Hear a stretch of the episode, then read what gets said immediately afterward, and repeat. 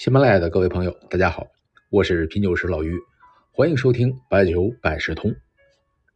咱们接着上期说白酒包装盒上的标准和标志。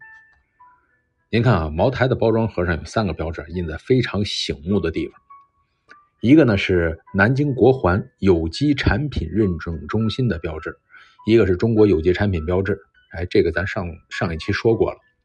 有机产品的含金量比较高，对土壤原料跟踪这些都有要求。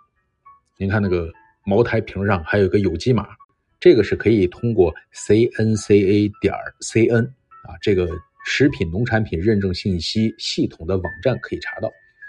还有一个就是地理标志，这个呢也是从2020年的十一月，从原来的绿色中国图案的那个标志变成了现在红色长城图案的标志。哎，为什么这个标志还给换了？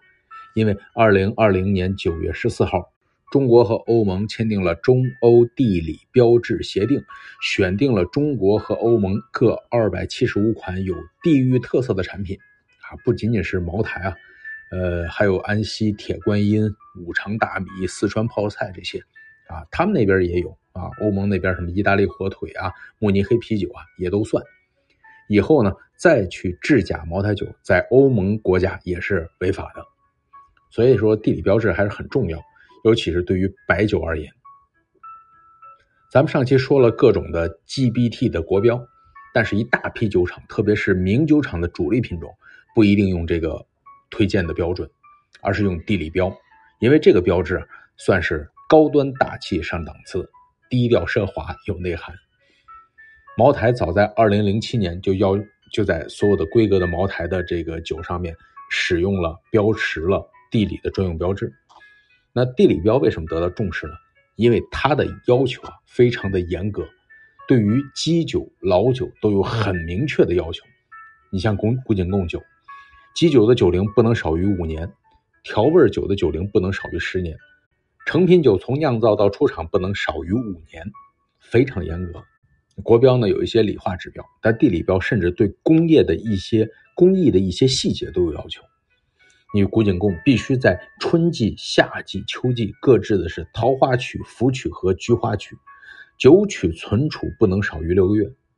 剑南春就要求你的二月到十月制作中温曲和高温曲，存储期不能少于一百五十天。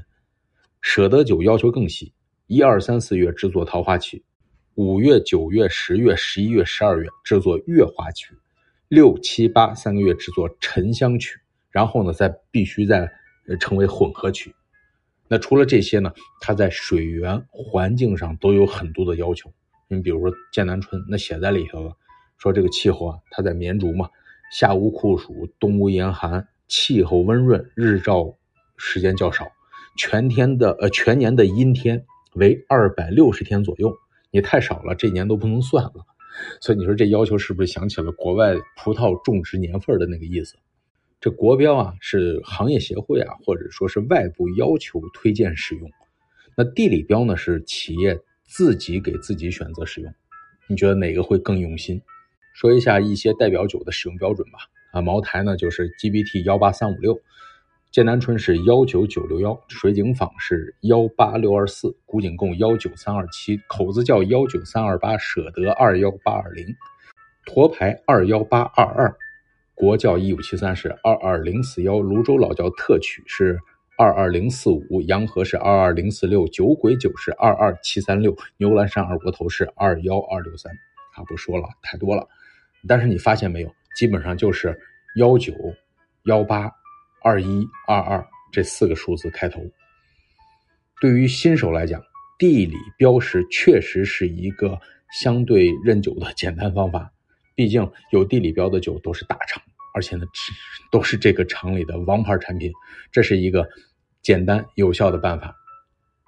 好，这期节目呢到这儿，那么还是感谢呢九月十号晚上报名参加直播的听众的信任啊，还有企业给自己员工报名的，我尽量的把普及性的内容呢讲得更加的普适性、通俗易懂，培养兴趣。那报名呢还在继续，可以添加我的微信 yjiuyc。最后呢，用一首明代袁凯通俗易懂的诗句做个结尾，写的很很好。江上青莲映白沙，炉头美酒玉无瑕。李白当年曾醉此，桃花落尽不思家。